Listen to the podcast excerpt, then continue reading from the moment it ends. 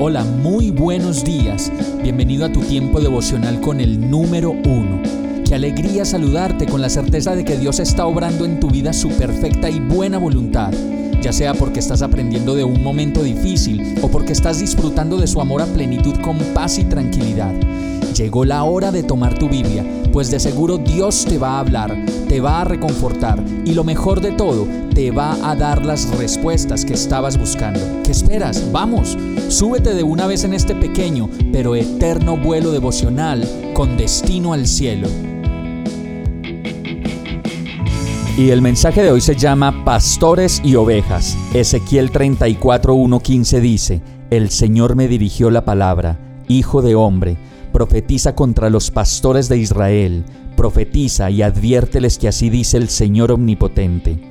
Ay de ustedes, pastores de Israel, que tan solo se cuidan a sí mismos. ¿Acaso los pastores no deben cuidar al rebaño? Ustedes se beben la leche, se visten con la lana y matan las ovejas más gordas, pero no cuidan el rebaño.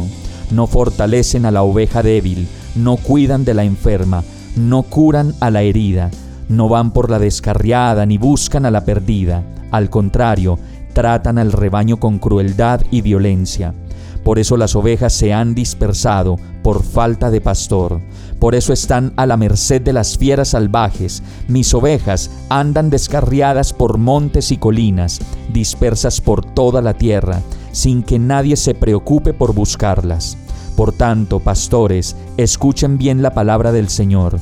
Tan cierto como que yo vivo, afirma el Señor Omnipotente, que por falta de pastor mis ovejas han sido objeto del pillaje y han estado a merced de las fieras salvajes. Mis pastores no se ocupan de mis ovejas, cuidan de sí mismos, pero no de mis ovejas. Por tanto, pastores, escuchen la palabra del Señor. Así dice el Señor Omnipotente, yo estoy en contra de mis pastores, les pediré cuentas de mi rebaño, les quitaré la responsabilidad de apacentar a mis ovejas, y no se apacentarán más a sí mismos. Arrebataré de sus fauces a mis ovejas, para que no les sirvan de alimento. Así dice el Señor Omnipotente, yo mismo me encargaré de buscar y de cuidar a mi rebaño, como un pastor que cuida de sus ovejas cuando están dispersas. Así me ocuparé de mis ovejas y las rescataré de todos los lugares donde un día oscuro y de nubarrones se hayan dispersado.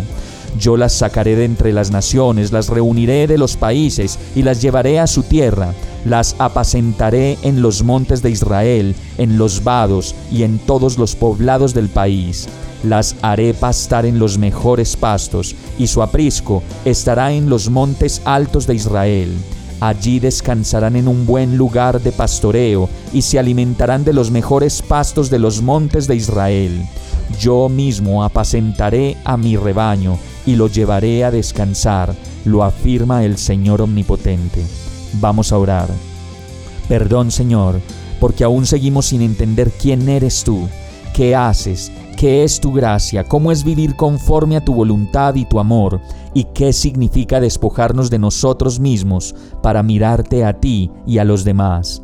Perdona nuestro egoísmo, nuestra ambición, nuestro engaño y nuestra ignorancia de ti.